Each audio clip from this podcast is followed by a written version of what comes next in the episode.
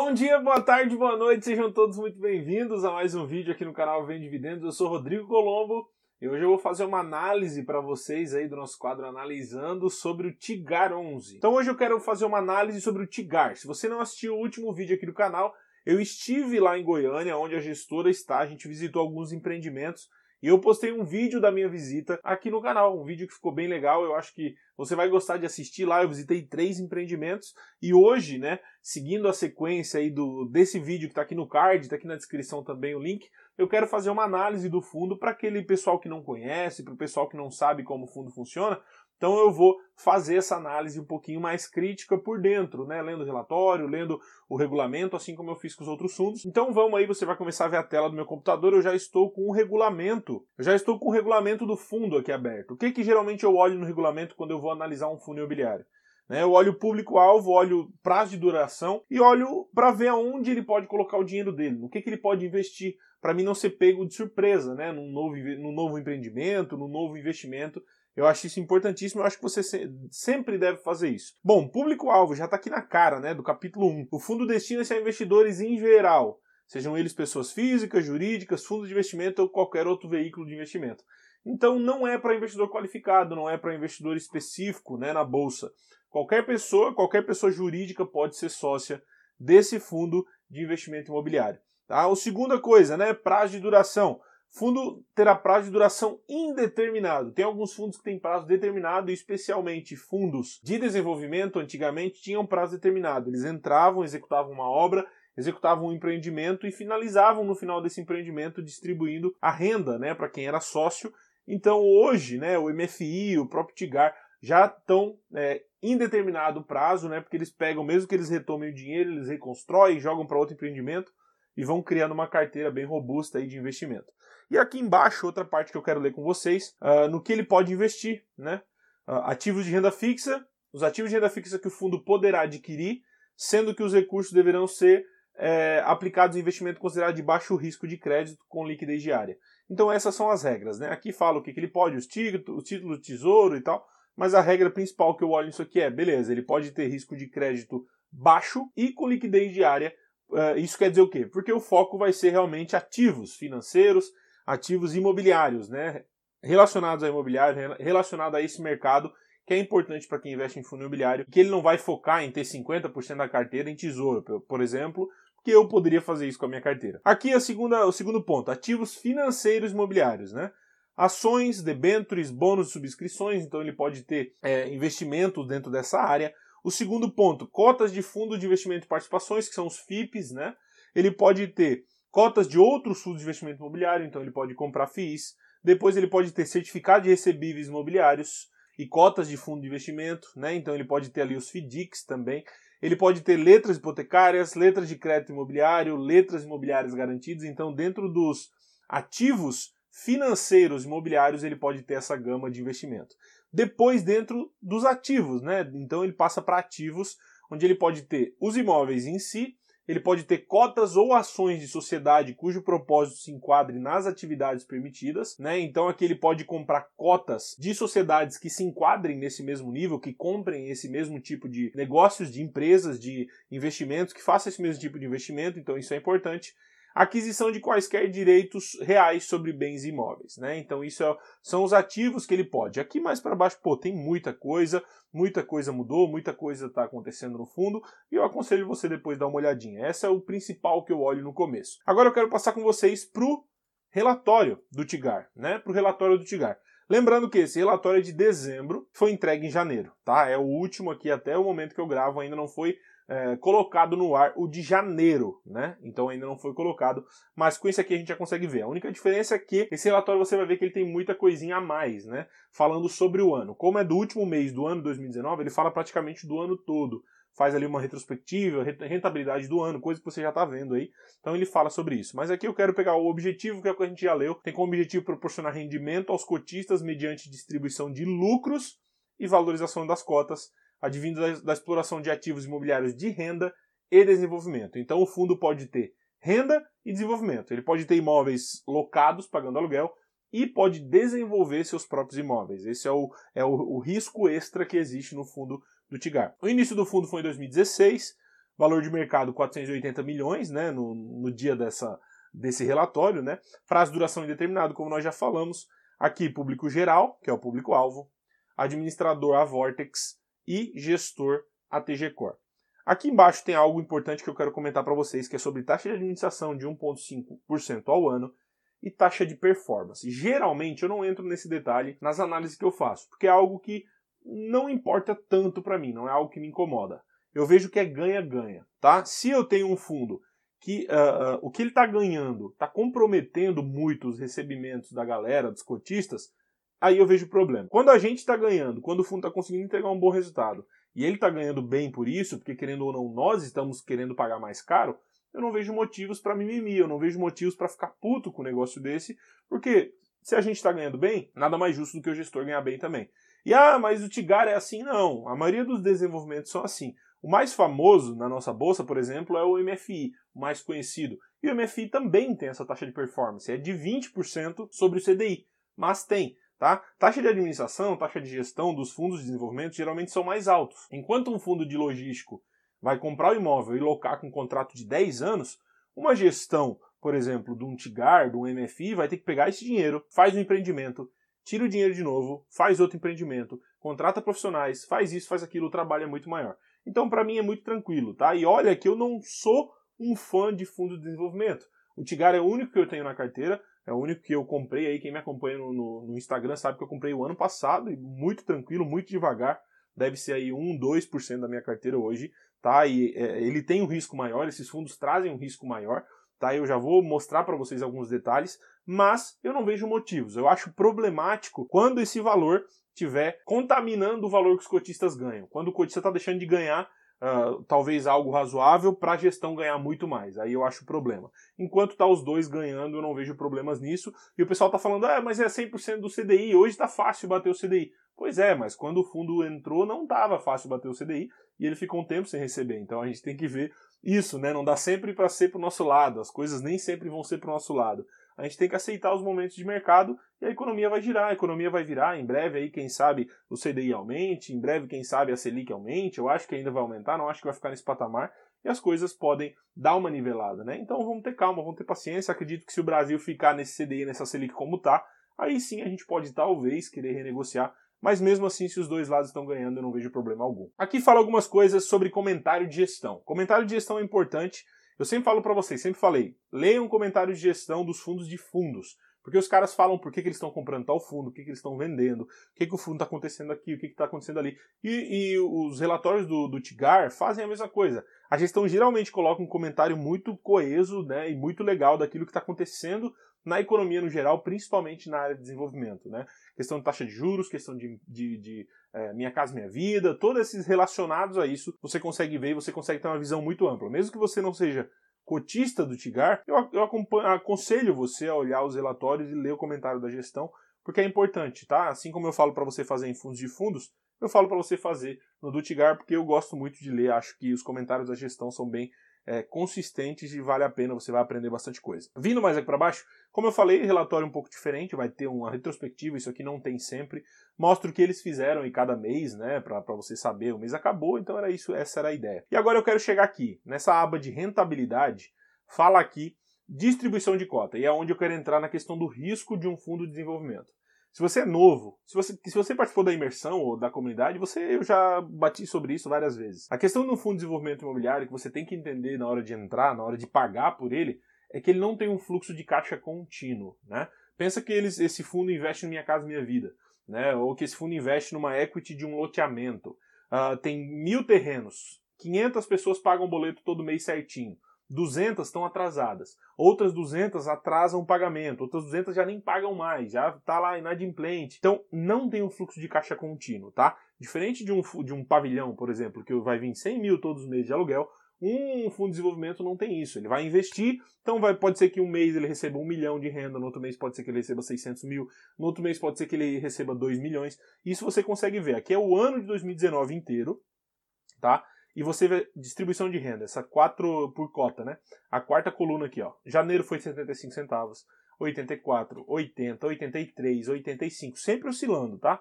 Um real, 80 de novo, 86. Quem compra lá num real achando que vai ser só um real, Cai para 80, já vende. Então tem que ter cuidado com isso. Tem que saber que não vai haver um fluxo de caixa contínuo.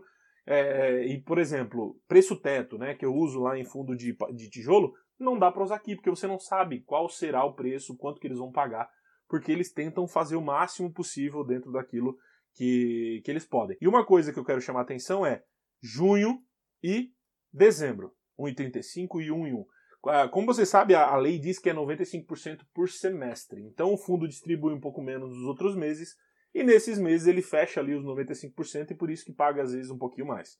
Ok? Então tem que sempre ficar ligado com isso. Isso não é só o Tigar, tá? Isso é para qualquer fundo de desenvolvimento, tá? Então você tem que saber, você tem que saber que não vai haver fluxo de caixa. Não é nenhum risco, isso vai acontecer, tá? Fundo de desenvolvimento ele não tem fluxo de caixa contínuo, não dá para você contar com isso.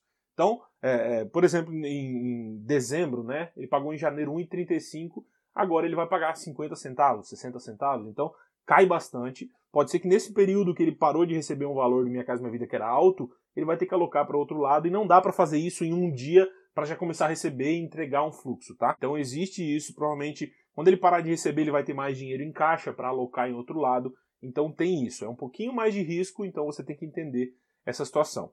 Descendo um pouquinho mais tem liquidez, mas liquidez não adianta nem eu falar, todos os fundos estão com liquidez maiores, estão subindo aí a sua liquidez, muita gente no mercado, isso é bom, tá? Isso é bom, não é problema não, mas não adianta nem eu comentar, dizer que ó, esse fundo está crescendo porque todos eles estão. Uh, nós entramos aqui presença em pregões, isso é importante. Uh, presença em pregões quer dizer que 100%, ó, 100% do ano o fundo foi negociado na bolsa. Então, todos os dias que a bolsa abriu, o fundo foi negociado, mesmo pouco ou bastante, ele foi negociado. Teve pelo menos uma negociação. Isso sim eu acho importante. É um ponto da presença de pregão que eu acho importante. É um ponto da liquidez que eu acho importante é a presença de pregão. Ok? Então, essa, esse, esse detalhe é que eu acho importante você analisar. E agora eu quero chegar nos resultados, que é onde eu quero mostrar algumas coisinhas para vocês, que é o que às vezes o pessoal fica muito cabreiro, né? Pô, tem muita coisa, muita fonte de renda e às vezes eu não sei nem analisar. Eu quero explicar para você. Bom, CRI, todo mundo sabe o que é um CRI, né? CRI é certificado de recebível, é o mesmo que um fundo de papel faz. Pegar o dinheiro é, é, é e, e, negociar o CRI, né? Receber daquela empresa. Bom, fechou. Recebíveis de loteamento, o que, que é? Recebíveis de loteamento aqui do Tigar são imóveis que eles pegaram para estoque para eles venderem tá, e pegar o dinheiro. Então é imóveis deles, não tem participação de outra. Eles negociaram ali, fizeram alguma negociação, adquiriram, pegaram os imóveis ali em troca de alguma coisa, e aí eles vão fazer, são estoques deles, tá? Então esse valor aqui, venda dos loteamentos que eles participaram, dos CRIs que participaram, então tem esse recebível deles. Equity de shopping, tudo que é equity é participação acionária, então eles estão junto com alguém.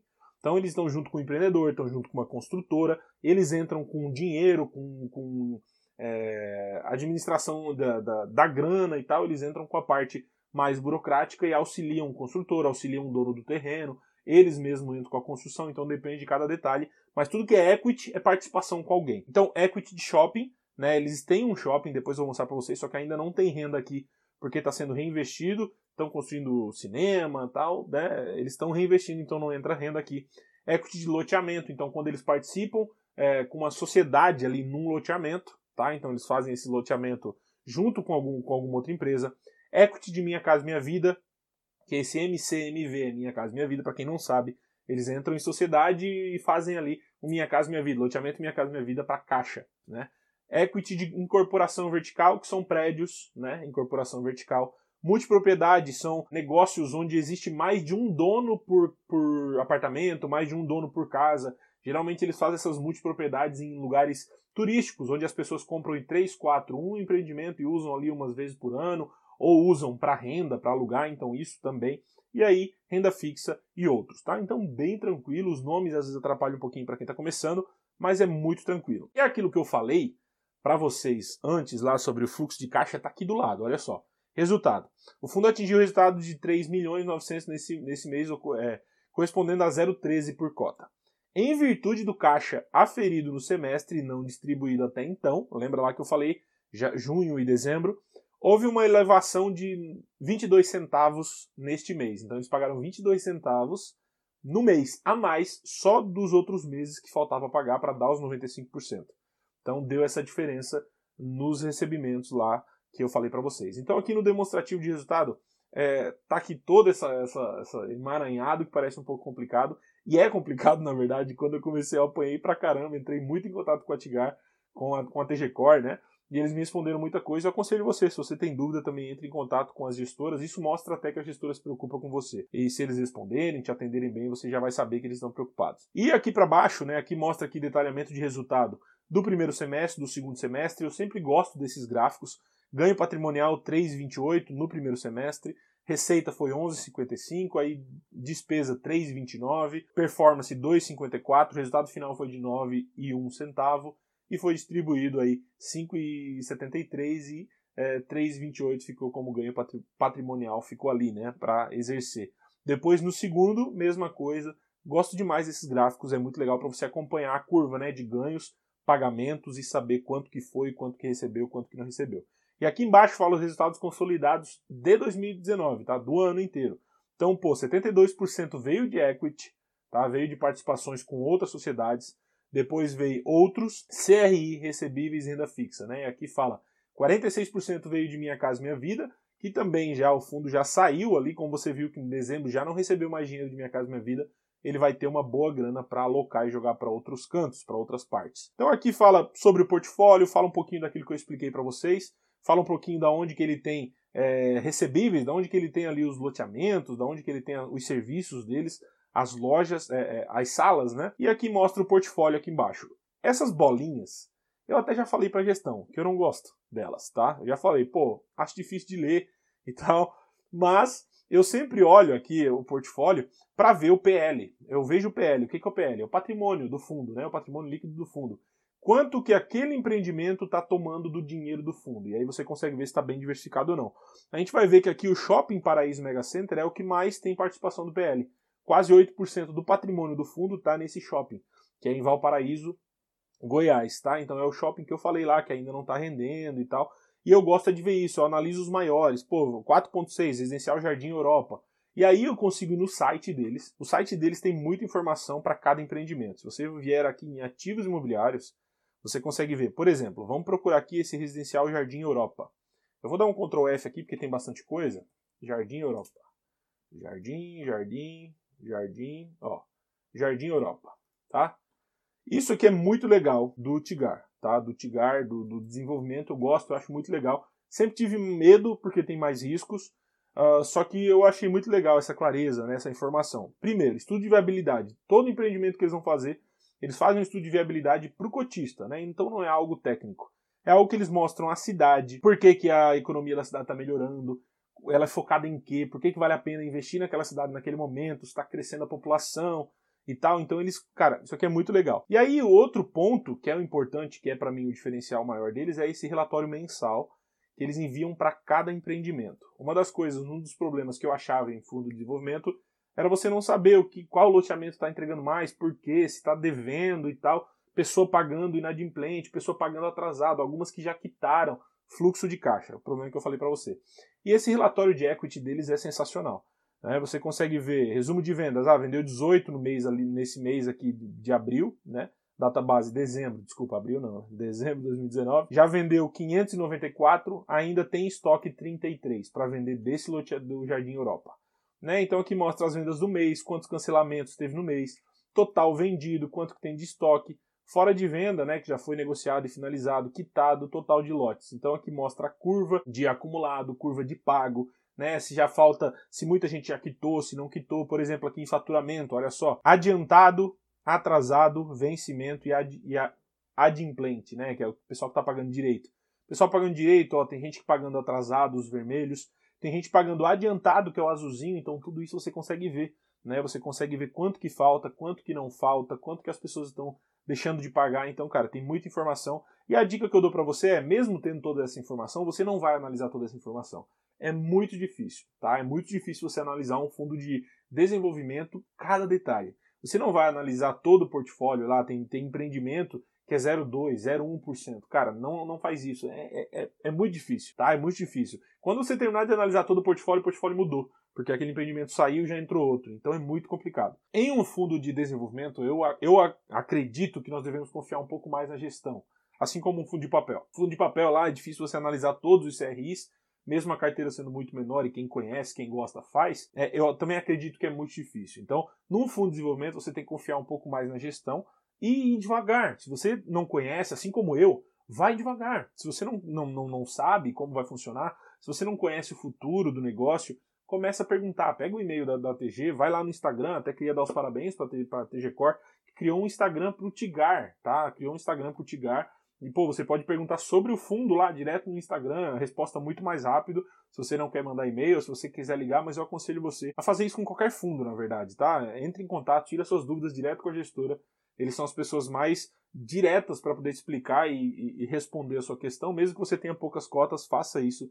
Eu aconselho você a fazer isso porque isso é bom, isso é bom porque tira a parte é, obscura né, que você tem sobre o fundo, as dúvidas que você tem. Então, o fundo de desenvolvimento você tem que ir com um pouco mais com calma, um pouco mais de cautela, confiar um pouco mais na gestão, né, saber que não existe esse fluxo de caixa em fundo de desenvolvimento, compra aos pouquinhos, não sai comprando muito porque o dividend yield está bom, não sai porque tem um fluxo de caixa. Tem pessoas ali que estão negociando, tem dinheiro em caixa para comprar, para vender e eles podem fazer esse desenvolvimento que pode também dar problema. E por isso que eu digo para você, vai com calma, tá? Vai tranquilo. Eu espero que você tenha curtido esses dois vídeos do Tigar. Espero que você tenha curtido aqui mostrar para você um pouquinho do site deles, do relatório deles, explicar o que é cada ponto, tá? Eu sei que é mais complicado de eu estar tá aqui explicando um fundo de desenvolvimento, mas o que eu queria dizer para você é, vai com calma, vai tranquilo. Eu demorei 10 anos para comprar um fundo de desenvolvimento porque eu não ficava tranquilo tá? Porque eu não tinha paz em comprar um fundo. É, e depois que eu comecei a entrar em contato com a, com a TG Core aí, pô, me responderam e sempre foram muito claros comigo,